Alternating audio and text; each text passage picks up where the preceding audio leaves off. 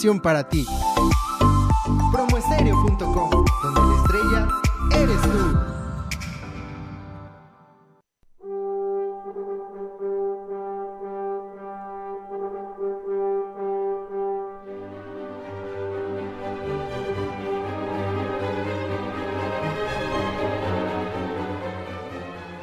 Bienvenidos a Debates Jurídicos, donde buscamos la justicia correcta para ti.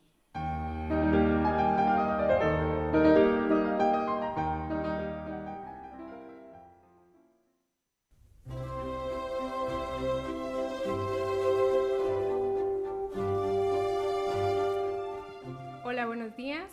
Hoy, martes 18 de febrero, nos encontramos en nuestro programa Debates Jurídicos como cada martes. Y bueno, pues hoy les hablaremos sobre un tema muy relevante e importante que es despido injustificado contra renuncia. Tenemos a un invitado especial el día de hoy. Está con nosotros el doctor Jesús Montes Rubio, especialista en la materia laboral. Y bueno, pues este, nos presentamos eh, Aileen Galicia. Aleli Vieira. Y Jesús Monterrubio.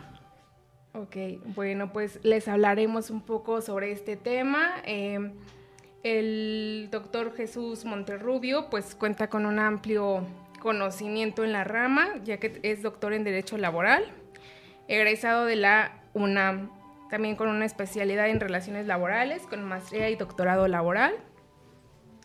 Y ha cursado eh, en, el en, el Instituto del Posgrado de Derecho el Diplomado en Mediación y Justicia Alternativa.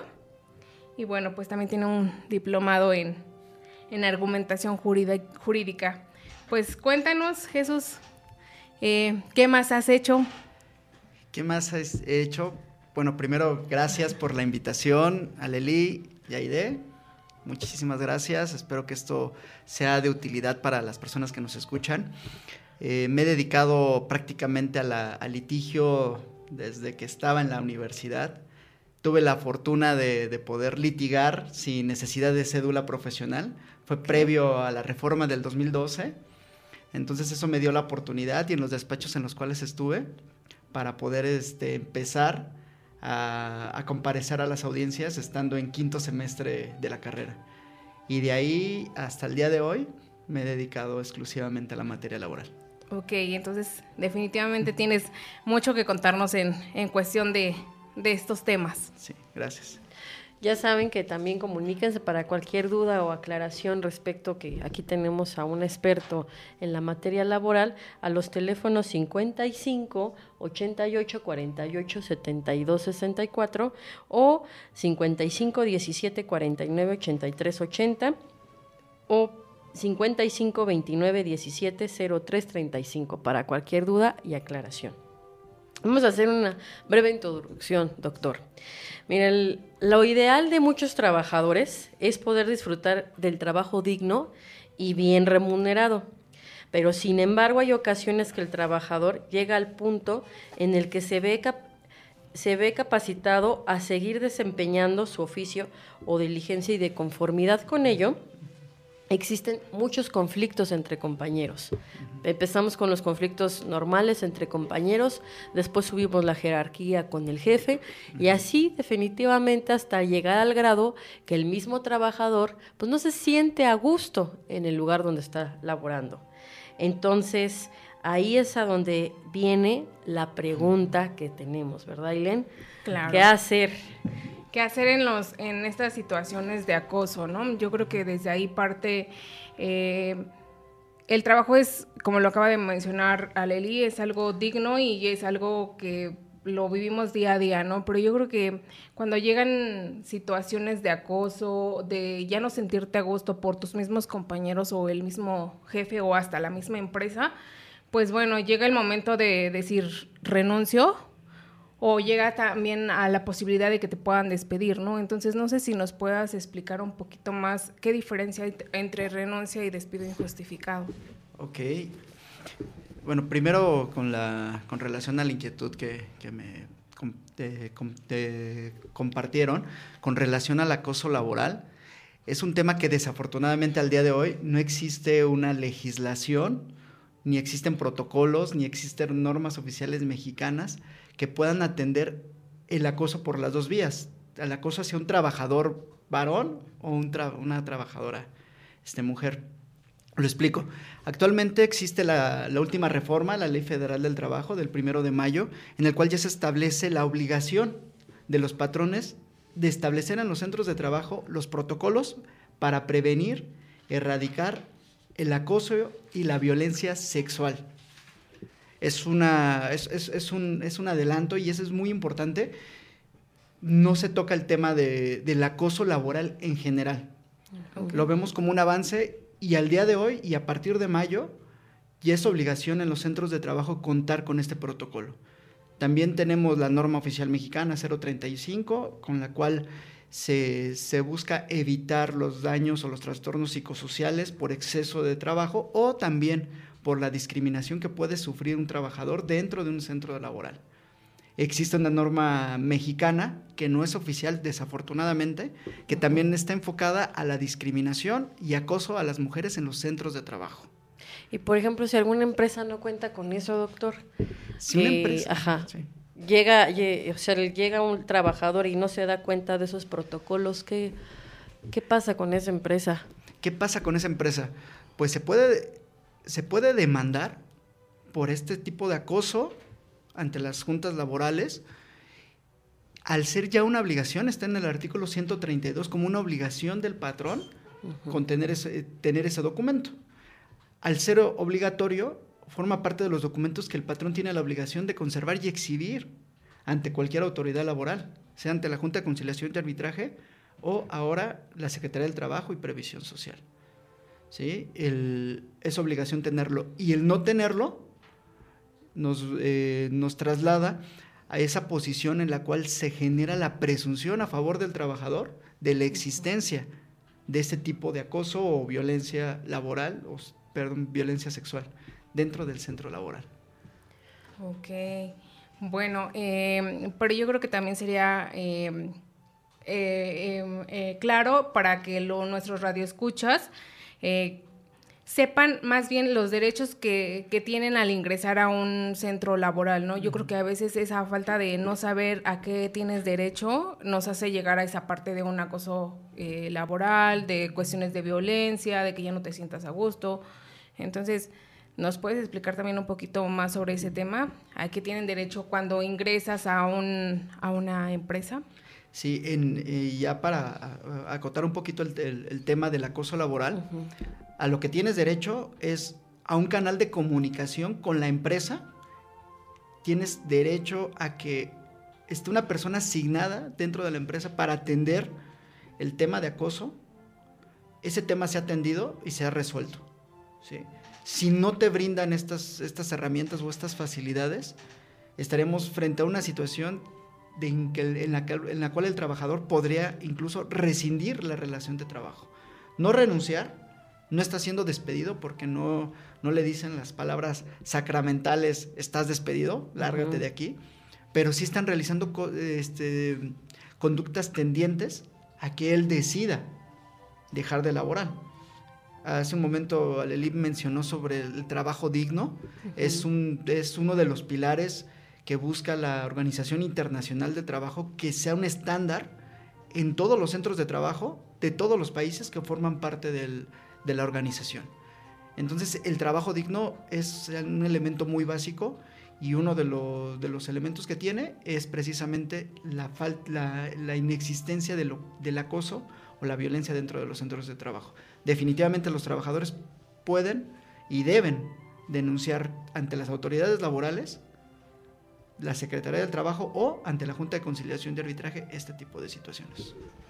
Ok, y entonces como comentaba Aileen, ¿no? O sea, también saber los derechos y obligaciones que tiene el trabajador, ¿no? Al momento de ingresar en, las empresas y sobre todo esa cuestión del acoso laboral podríamos haber pensado que también es en materia penal, pero no, o sea, efectivamente también ya lo está tratando las juntas de conciliación ¿eh? para que estén muy al pendiente de toda la gente que esté pasando por esta situación.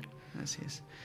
Y comienzo con el tema de, la renuncia y el despido. Claro.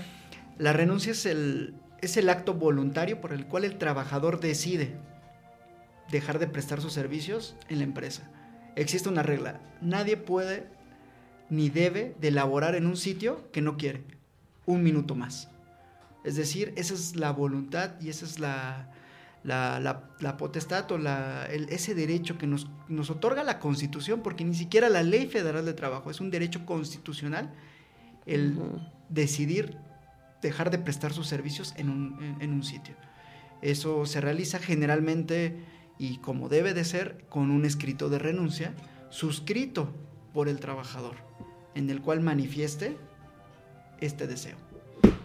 Esta es la renuncia. El despido, el despido puede ser justificado o injustificado.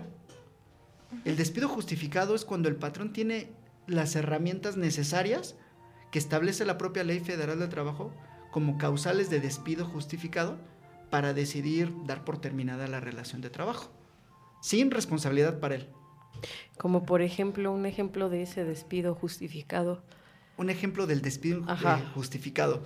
Las faltas las faltas este, injustificadas. Eh, la ley establece más de tres faltas en un periodo de 30 días para que se actualice esa causal de rescisión.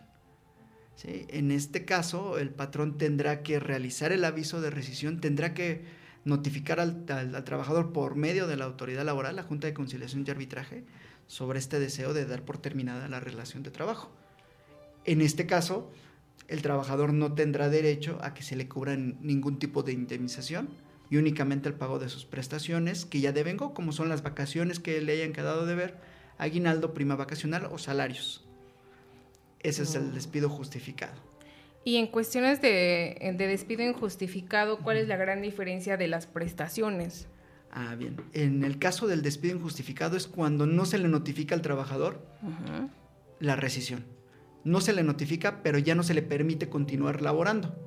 ¿Y eso no agrega tus derechos humanos o cualquier situación de ese índole? Definitivamente, esto provoca que el trabajador tenga la posibilidad de demandar ante la Junta de Conciliación de Arbitraje el, despido injustificado y elegir la acción que él, él decida. Es decir, puede, puede decidir recibir el pago de una indemnización, que son los 90 días, este, de su salario integrado o la reinstalación. Porque recordemos que lo, que prevalece en nuestra justicia laboral desde 1917 es la estabilidad en el empleo que deben de tener los trabajadores, replicada en la, Ley Federal del Trabajo de, 1931 y a la fecha. Entonces los trabajadores tienen el derecho a la estabilidad en el empleo. Oye, por ejemplo, un, bueno, eh, un caso, ¿no? O una situación. ¿Qué pasa con las personas que trabajan en el sector bancario? Ahí cuando te hacen una, bueno, te hacen un despido injustificado, ya no tienes derecho a trabajar en el área bancaria por cualquier situación o cualquier índole que, ellos piensen que es un despido injustificado. ¿Eso también es correcto o ya se basan sobre, sobre los reglamentos, digo, de las cuestiones bancarias? Esa es una prohibición que, supera incluso la ley, a la ley federal del trabajo, porque es una, prohibición que existe en la Constitución, una prohibición hacia los patrones. Eso se conoce como poner el dedo a un trabajador, boletinar a un trabajador. Sabemos que existen actualmente plataformas eh, digitales en las cuales les informan a los patrones qué trabajadores tienen un proceso laboral abierto. Y esa es una razón para, que toman para no contratarlos. Es algo muy similar a lo que me comentas. Eso es inconstitucional y se debe de sancionar. Pero si hay una ley que rija eh, esa parte o aún no está como bien capitulado para que se haga de manera correcta. Está en la Constitución. Ok. Sí, en el artículo quinto de la Constitución. Nos podemos basar en el artículo quinto y bueno. Y a grandes, a grandes, este, cuestiones, ¿qué dice o qué establece ese artículo? Porque pues también estamos ahí estableciendo o ser un poco más claros con las personas que nos ayudan.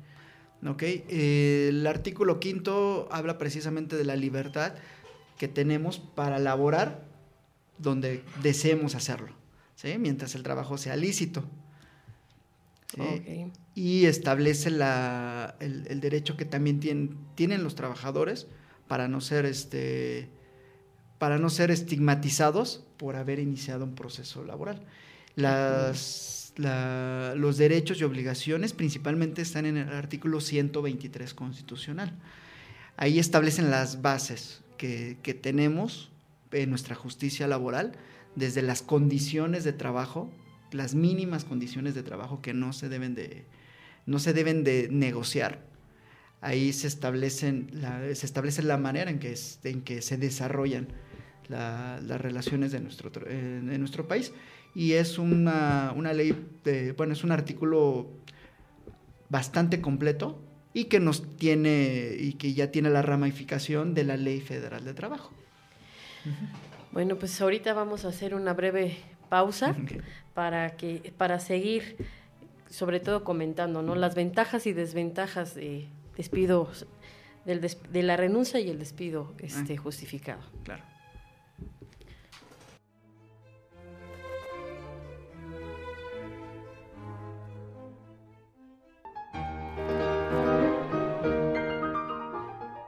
Sigue escuchando, continúa con nosotros en Debates Jurídicos.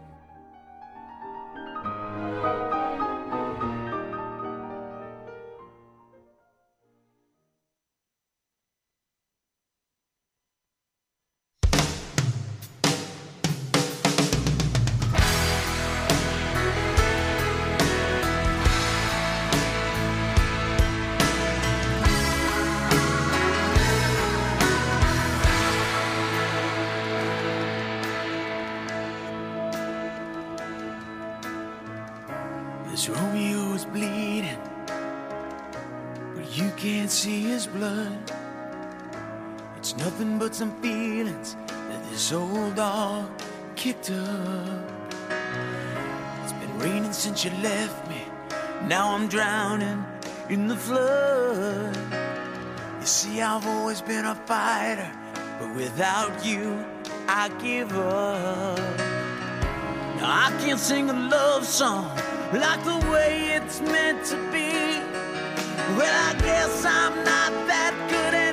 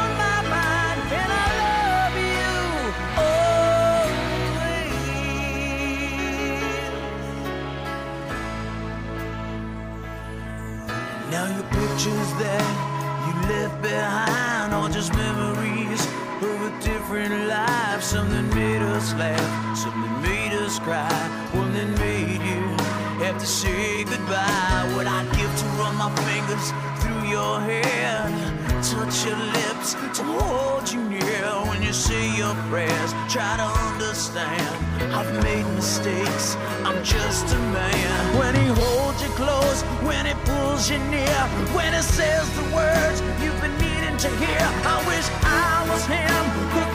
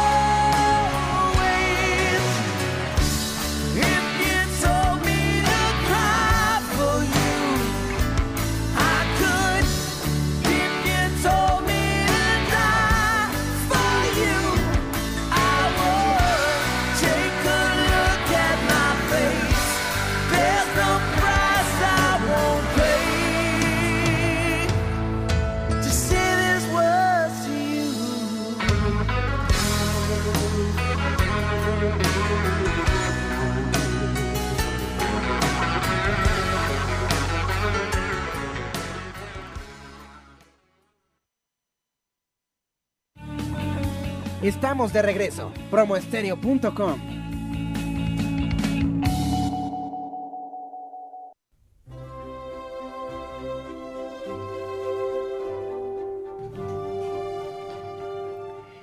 Bueno, pues ya regresamos para seguir abordando el tema. Y bueno, pues tenemos una serie de preguntas aquí de nuestros radioescuchas. Eh, me comentan que si nos puedes explicar qué va a pasar con lo de las juntas, las nuevas juntas. Ok, claro. eh, de acuerdo a la última reforma de la Ley Federal del Trabajo del primero de mayo del año 2019, se estableció transformar completamente el, el tema de la justicia laboral.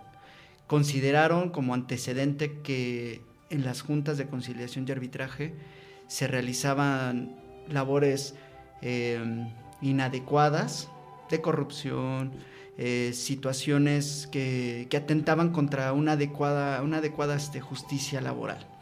Lo cual es, desde este momento lo digo, es falso. En realidad en las juntas de concili- conciliación y arbitraje lo que faltó fue estructura, fue infraestructura por parte del gobierno, fue eh, o es mayor personal, porque el personal que está laborando actualmente no es de que no puedan o no quieran, más bien no es de que no quieran, sino que están imposibilitados en atender la cantidad de juicios laborales que existen actualmente.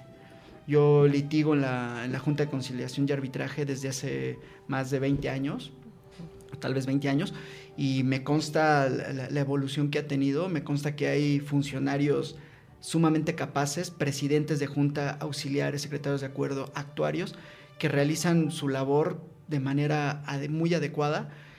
De- de- desafortunadamente el trabajo los excede y el, y el trabajo en exceso sabemos cuáles son las consecuencias que tiene Claro. pues que, que hay, que hay deficiencias por el mismo trabajo. Pero ahora la, la intención que, que se, que- que se tiene eh, en el gobierno es crear tribunales laborales, que también no, está, no es algo descabellado, no es algo malo, es una transición que debemos de tomar como, como operadores jurídicos, como abogados y como, los, y como aquellos funcionarios que quieran formar parte del tribunal. Se, la, la Junta de Conciliación y Arbitraje paulatinamente dejará de, de recibir asuntos a partir del momento en el cual el tribunal laboral, que ya será dependiente del Poder Judicial de, federal o de, la, de, de cada una de las entidades federativas, comience a operar. Ya no será un presidente de junta con dos miembros este, del capital y el trabajo, una situación tripartita, que era lo que existe, Claro. que es lo que existe hasta el día de hoy, sino será un juez el que decidirá. El, el- el procedimiento cambia, eh, se asemeja en la manera en que se, llevan los asuntos ante el Tribunal Federal, que son donde se ventilan los asuntos de la burocracia. ¿no? Eh, se crea el nuevo Centro de, de Justicia y Registro Laboral. ¿Con qué intención? De que la, con la intención de que la conciliación ahora sea obligatoria para el trabajador. Sea obligatoria para él asistir previo a la conciliación antes de presentar la demanda. Incluso para presentar la demanda tendrá que llevar su constancia de no acuerdo conciliatorio para que ésta pueda proceder. Ok, Es como la parte para hacerlo de cierta manera un poquito más ágil, ¿no? Entonces, para que ya no esté como retrasado todo el trabajo y no se estén saturando, como tú lo comentabas, de tantos asuntos, ¿no? Entonces, yo creo que lo que están haciendo es que mediante la conciliación eh, sea más rápido estos asuntos se resuelvan. Sí. Bueno, eh, regresando al tema, ¿cuáles son las ventajas y desventajas de, de la renuncia y el despido injustificado? Ok. Más que eh, son las indemnizaciones que recibimos. Ok. Ujú. Con renuncia no me corresponde el pago de indemnizatorio, que son los, los 90 días o recuperar mi empleo, la reinstalación. No me corresponde el pago de 20 días por año, no me corresponde tampoco el pago de la prima de antigüedad, sí, solo sí, tengo más de 15 años laborando. ¿Sí? Ah, o sea, ahí sí hay que hacer hincapié, 15 años laborando, porque mucha gente tiene dos o tres años laborando y te dice, ¿no? Me corresponde la prima de antigüedad. Sí. por error también de muchos abogados que, que no, les, no les hacen esa aclaración. Sí. Si, si estamos renunciando al empleo, no nos corresponde, a menos que, que ya tengamos 15 años o más laborando. Y son 12 días de salario por cada año. 12 días de salario, y aquí hago un, una- un acotamiento, son con, eh, con base en el doble del salario mínimo. Ese es un tope que está en la Ley Federal del Trabajo desde la reforma de 1970 y que no ha variado. Se- en aquella época el salario mínimo era, se equiparaba a, a la inflación, o sea, no la, la inflación no superaba el salario, el salario mínimo. Esto quiere decir que en aquella época la canasta básica se podía adquirir con un salario, Salario mínimo, mínimo. e incluso hasta para salir el fin de semana con, con la Con familia, cuates, sí. tener auto, alcanzaba para todo. Pero ahora no. Ahora ya no. Ahora ni para la comida alcanza. Sí, exactamente. Y en ese tiempo, dos salarios mínimos se consideraban pues ya un exceso, algo, un tope bastante cordial. Sabemos que cómo, cómo se ha ido, este, este, es cómo ha sido esta disparidad al día de hoy. Sabemos que dos salarios mínimos incluso es algo muy bajo. Sí. La ley no ha sido modificada y por lo tanto, si un trabajador gana más de dos salarios mínimos, su prima de antigüedad debe de ser calculada con el tope del doble del salario mínimo. No, imagínate, entonces hay que, hay que también tener un poco de conciencia, ¿no? Con los legisladores, pues la modificaciones, estás hablando desde qué año y obviamente eh, en la actualidad pues van modificando las condiciones y necesidades de muchos trabajadores. Así es. Entonces, Y ahora el tema de la, de la inde- eh, del despido injustificado. El despido injustificado abre la puerta de que para que el trabajador reciba el pago de los 90 días o la reinstalación, tendrá que ejercer la acción ante las autoridades laborales, actualmente la Junta de Conciliación y Arbitraje, mediante una demanda. Ahí, además, se le cubre los 12 días por prima de antigüedad, por el despido, aunque tenga dos años, aunque tenga un año. Si es despedido, sí le corresponde, sin Ah, importar ok, este tiempo. Ahora, el tema de los 20 días por año. Los 20 días por año proceden solo en casos muy específicos. Uno de ellos es que el trabajador demande ser reinstalado, la autoridad concluya que sí debe de ser reinstalado y finalmente su patrón decida no reinstalarlo, ya con un mandamiento de autoridad. ¿sí? Ya la Junta de Conciliación de Arbitraje emite una sentencia que en materia laboral se llama laudo, emite un laudo y es una obligación del patrón reinstalarlo. Si no lo reinstala, entonces sí se actualizan los 20 días por año. Esa sería como la sanción. Esa es la sanción. Ahora, existe otra posibilidad de que un trabajador reciba los 20 días por año y es cuando el trabajador rescinde la relación de trabajo. Como les platiqué al principio, puede ser que el patrón tenga posibilidades de, des- de- de decidir ya no continuar con el trabajador en su centro de labores. También existen posibilidades de que el trabajador decida no pero que se ajuste en, un- en una causal de rescisión. Una causal de, de rescisión puede ser la, la disminución injustificada del salario o la falta del pago, el pago mismo. Y como se ha visto, ¿no? Lamentablemente el nuevo gobierno, la materia federal o los, o los este, servidores públicos federales, pues están teniendo ese problema, que están siendo con una disminución en tu salario arbitrariamente y en contra de sus derechos. Así es. Sí, en- entonces, en este caso, si el trabajador decide dar por terminada la relación de trabajo y se justifica con una causal de rescisión, le corresponden los 20 días por año. ¿Sí? Ok. Por despido injustificado, no, a menos de, de lo que ya les comenté anteriormente. Ok. Sí, es muy, muy interesante también, ¿no? Decir también a nuestros radioescuchas que hay muchas, hay muchas personas que trabajan en el gobierno federal, entonces también para que algún tipo de anomalía también se a- lleguen a, a profesionistas. Claro. Exacto, que es lo más importante. Existe todavía una posibilidad más, pero es sumamente improbable, que es el patrón acepta el despido, acepta por lo tanto, el pago de las indemnizaciones. Eso se llama insumisión al arbitraje. El patrón decide no, no continuar con el procedimiento laboral, acepta todas las este, indemnizaciones y se tienen que cubrir. Digo, es muy improbable.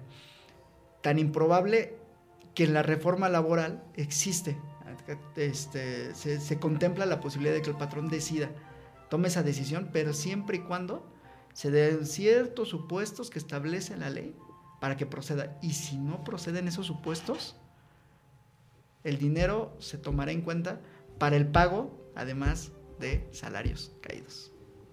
O sea, es un Exacto. tema Es, complicado, pero es- ya está contemplado ahí en, en la ley. En la ley. Perfecto. Oye, ¿nos podrías explicar mm, a cierto modo eh, de qué trata el artículo 123 constitucional, digo, de la ley de trabajo, perdón? Ajá, la- no, el 123 de, Ajá. de la Constitución. Ajá, Sí. sí.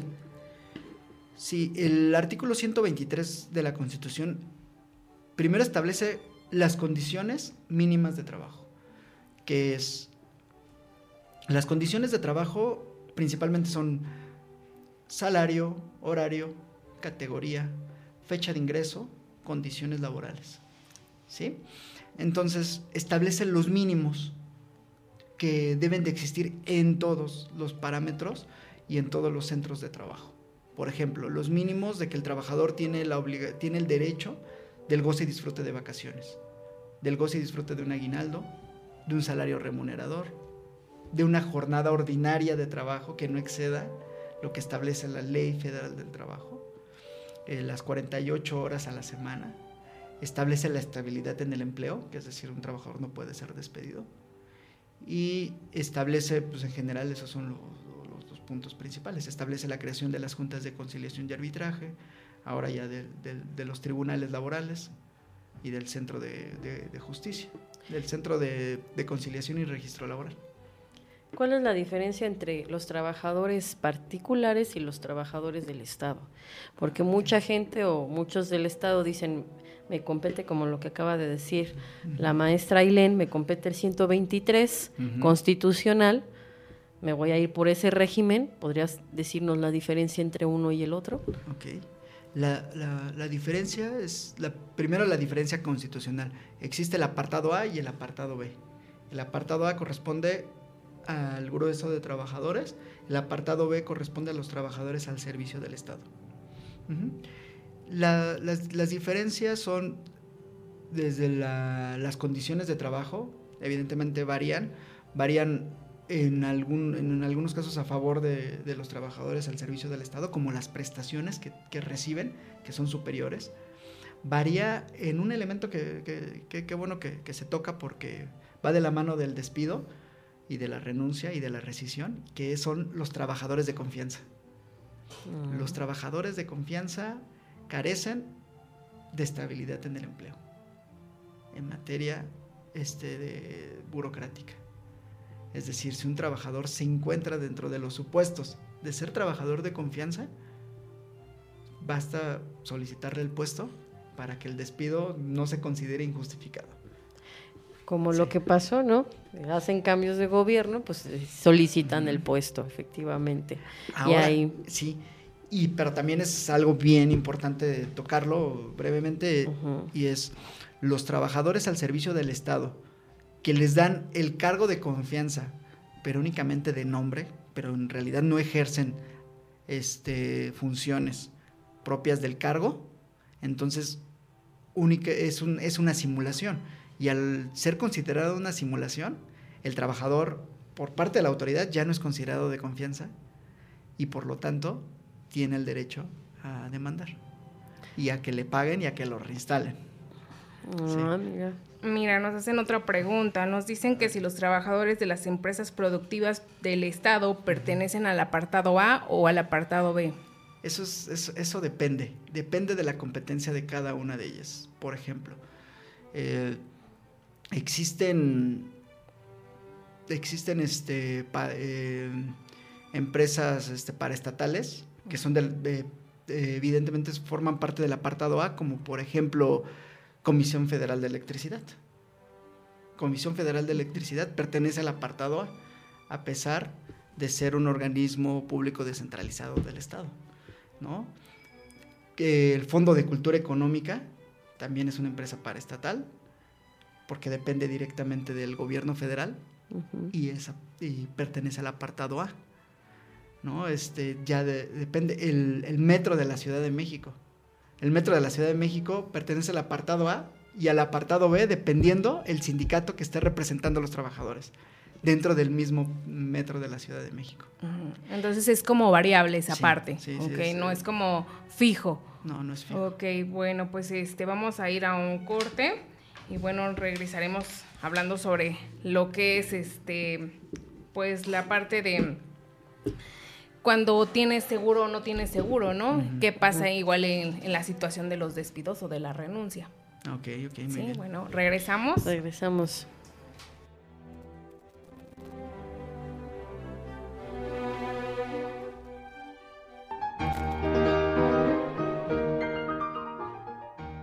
Sigue escuchando, continúa con nosotros en Debates Jurídicos.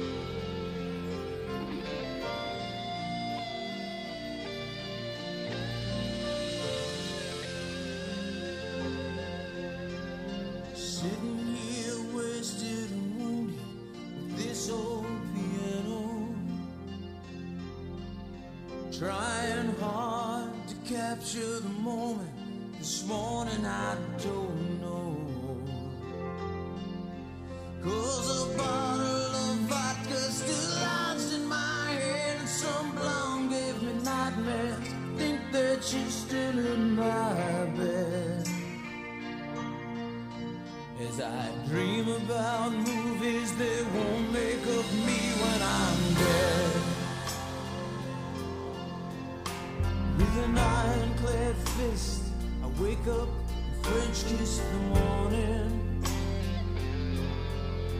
While some marching band keeps its own beat in my head while we're talking about all of the things that I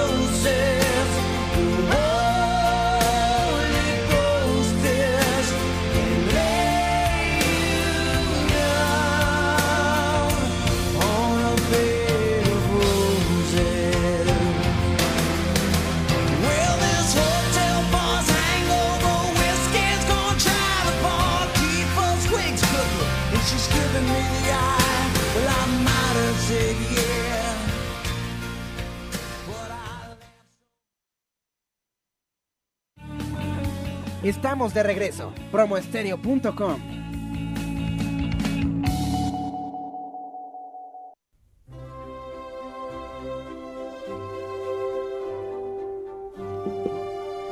Bueno, pues ya, ya regresamos nuevamente aquí con muchas preguntas de, de nuestro público. Fer, te queremos, te mandamos un gran beso y gracias por escucharnos, mi estimado Fer.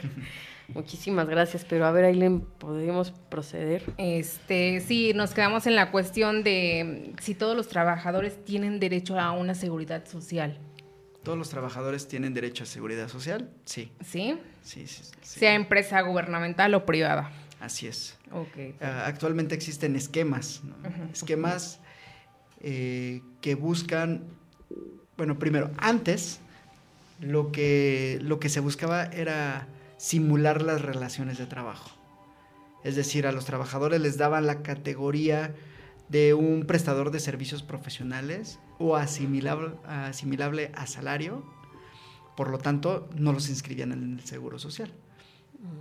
Eso eh, fue, fue muy recurrente anteriormente, pero pues las juntas de conciliación y arbitraje han concluido y también la, la Corte en la simulación que existe en estos casos y por lo tanto se consideraban que eran trabajadores, no prestadores de servicios y por lo tanto se les tenía que cubrir las indemnizaciones y tendrían que ser inscritos en el Seguro Social de manera retroactiva. Ahora, con la simulación y con el tema que está eh, en auge, que es el outsourcing, lo que se buscó y lo que se hizo durante muchos años fue inscribir a los trabajadores, sí, al Seguro Social, pero con un salario mínimo o un salario que no les correspondía. Y buscando esquemas para cubrir el sueldo. Por ejemplo, le cubrían el salario mínimo con una nómina correspondiente a una empresa determinada y el resto de su sueldo con otra empresa completamente distinta. Los hacían socios de cooperativas, los hacían eh, miembros de un sindicato e incluso hay un esquema en el cual les cubren el pago de, de lo que se denomina un seguro. ¿sí? Un seguro que está pagando un seguro de pensión que se le cubre quincenalmente al trabajador. Sí, claro. Entonces, eso, son esos Esos- esque- esquemas de Chequen, por simulación. favor, sus Por recibos favor. de nómina, ¿no? Sí, es muy importante checar los recibos de nómina. Es muy importante estar, aunque no nos enfermemos, la recomendación es de que los trabajadores asistan a su clínica y verifiquen su vigencia de derechos. Si tienen alguna duda, también se puede realizar por vía, este, por, por internet. Con el CURP, el número de seguridad social, cualquier trabajador puede verificar la fecha en que empezó a cotizar y el salario que tiene. Pero fíjate que ahora que mencionas eso de la cotización, puede, digo, en mi caso sucedió, ¿no? Y ya lo estoy verificando. A mí me cotizan en un cierto tiempo y después se pierde la cotización y otra vez vuelvo como a generar esa cotización, ¿no? Pero eso yo creo que también es como parte de, de lo que hace el seguro social, ¿no? ¿Cómo? Sí, me refiero a que, no sé, del 2000 al 2004 Ujú. tengo cotizado esos años. Del 2004 al 2006 ya no estoy cotizando. Ok. 2006 a la fecha sigo cotizando. Pero- Entonces sí ahí hay una ambigüedad o algo está pasando en esa parte de esos años que no estoy cotizando. Exactamente. Afectan principalmente a quien empezó a cotizar a partir de 1997, porque fue la modificación en la ley del Seguro Social. Anteriormente, la, la ley de 1973 es, digamos, con mayores, tiene mayores bondades en cuanto a la, a la, este, a la pensión por, este, por cesantía, eh, por incapacidad, por invalidez. ¿Por qué? Porque se toman en cuenta únicamente las 250 cote- este, semanas de cotización previas, el promedio, ¿sí? Y no lo que tuvimos anteriormente a esas últimas 250 semanas. Ese salario promedio es el que se toma en cuenta para que, nos, para que recibamos una pensión. Ahora, para los trabajadores que únicamente han sido han cotizado con el sistema de la FORE. Ahí sí recibes lo que aportaste. En estos casos, en los cuales hay estos vacíos en las cotizaciones, pues hay que verificar si en verdad el patrón no te dio de alta en el seguro. Porque ahora se afecta. ¿Por qué? Porque no realizó las aportaciones. Y al no haber realizado las aportaciones, tu, tu monto acumulado, pues evidentemente va a variar hacia abajo.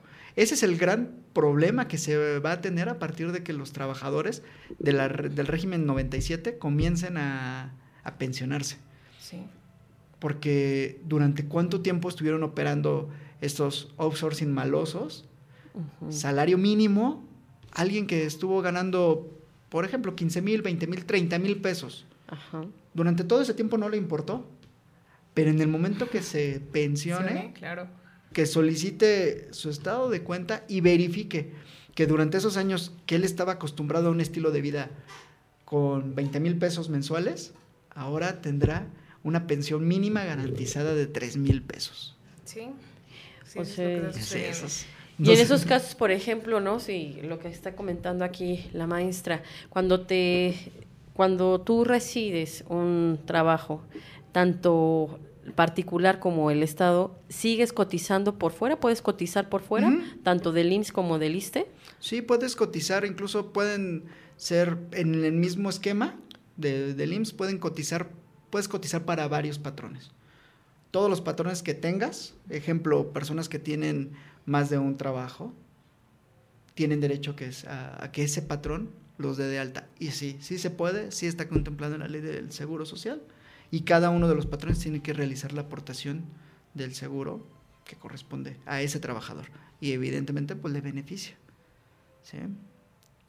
Claro. Sí, eso es, eso es lo más importante, ¿no? Como dicen, checar, checar esa parte, ¿no? Porque imagínate, estás acostumbrado a un nivel y de repente te bajan. Y a ver, ¿y qué pasa con esos salarios que se están manejando mucho en el gobierno? Esa disminución arbitraria que maneja el gobierno federal.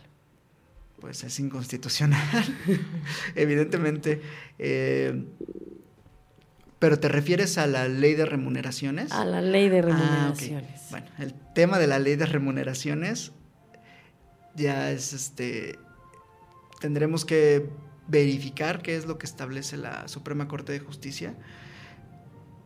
Anteriormente, como eh, los que sabemos de, estos temas, eh, identificamos la, que la Suprema Corte de Justicia la declaró inconstitucional y tuvo que ser modificada. La, razón principal fue que no se justificaba del por qué el salario del presidente tenía que tener un, un- límite y no se justificaba y esto podría tener como consecuencia que en un momento él bajara su sueldo a 40 mil pesos y ese fuera el tope.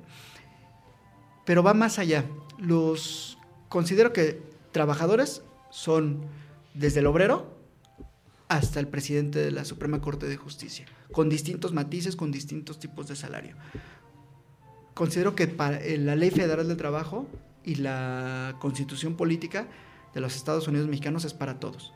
Todos tenemos el derecho a conservar nuestro sueldo y a menos de que en verdad exista una justificación económica, puede ser disminuido, tanto para trabajadores del apartado A como de, para- de trabajadores del apartado B. Por lo tanto, si no existe una justificación por la cual yo tenga que disminuir mis, mis, mis ingresos, pues esa disposición es ilegal. Que sabemos que, el- que ahorita ya está, ya está este, promovida, ya está promulgada y ya está, este, em, ya, es, vigente. Y es vigente que a trabajadores les, les, les reduzcan o les quiten su seguro de gastos médicos mayores. ¿No? Y Sí, decimos, exacto. trabajadores que estaban a punto de, de entrar a quirófano por una enfermedad o un accidente y que despertaron en enero del año pasado sin ese servicio. Qué, qué- qué difícil. ¿Es ilegal? Definitivamente. Pero sabemos que con una, eh, un plumazo de legislador se incendia toda una biblioteca, ¿no? Entonces, Claro. sí, eso ya se... Y, y hay, y hay formas, ¿no? También de a- a- atacar ese tipo de, de circunstancias, pero por eso les decimos, acérquense a los profesionales, ¿no? Sí, otra cuestión, ¿qué pasa eh, cuando ocurre un accidente de trabajo en la cuestión de un despido injustificado? El, ¿El patrón está obligado a pagar los gastos médicos o se le deja la deriva después de haber res- despedirlo? El, el seguro social el- es precisamente eh, lo que busca es prevenir situaciones que ocurran en un, un- un futuro, ¿no? Todos los seguros están diseñados para eso. Si yo supiera que me voy a enfermar o accidentar en 15 días, pues esperaría hasta el día 14 para contratar un seguro. Claro. Pero sabemos que los, eh, que los accidentes no avisan, ¿no?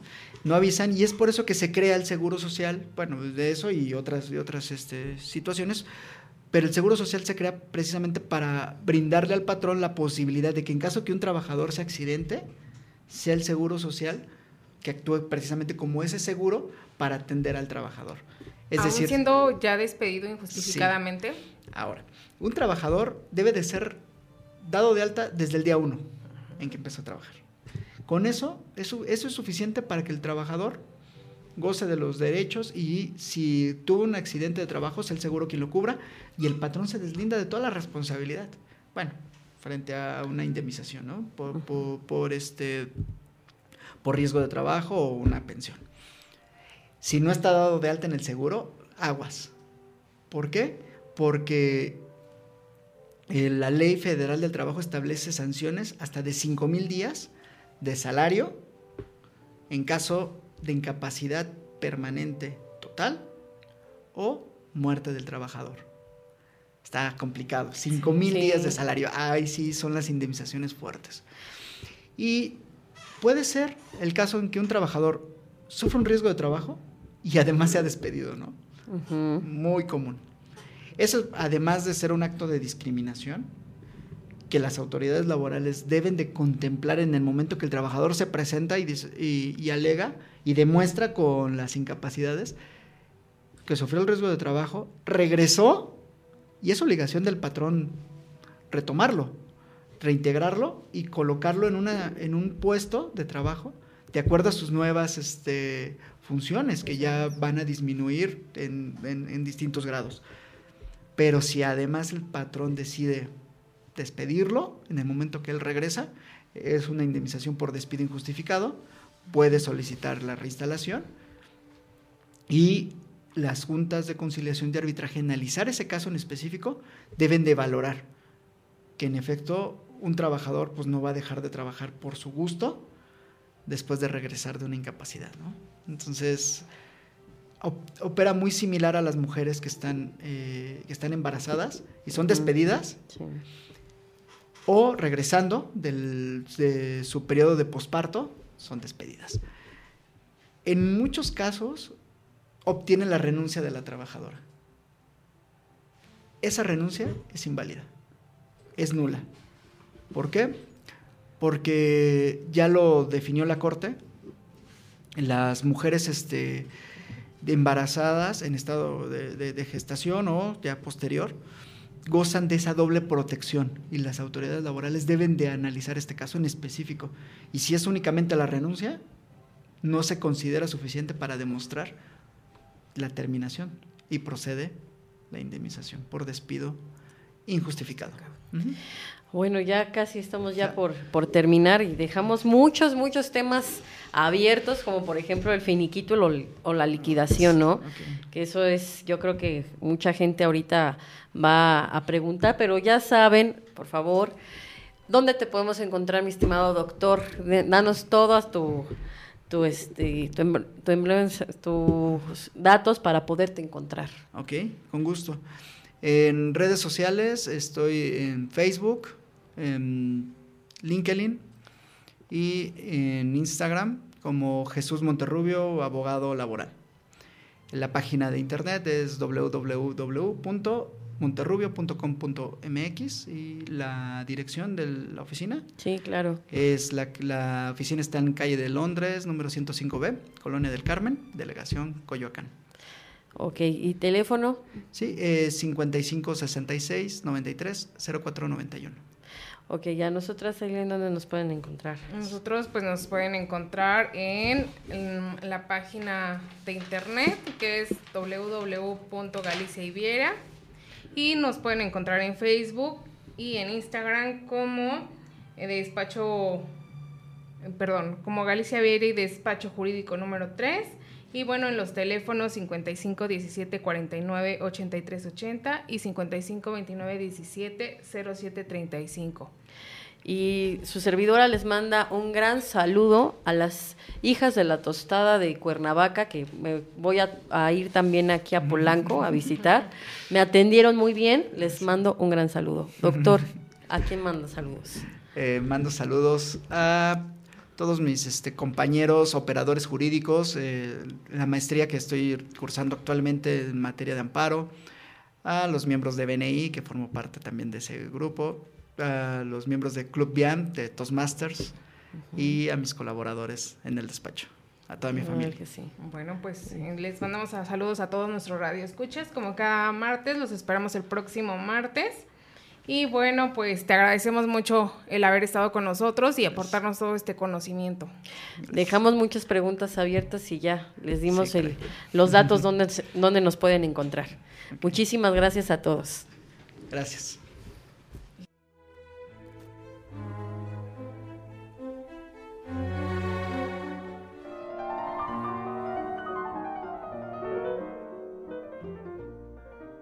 La injusticia en cualquier parte es una amenaza a la justicia.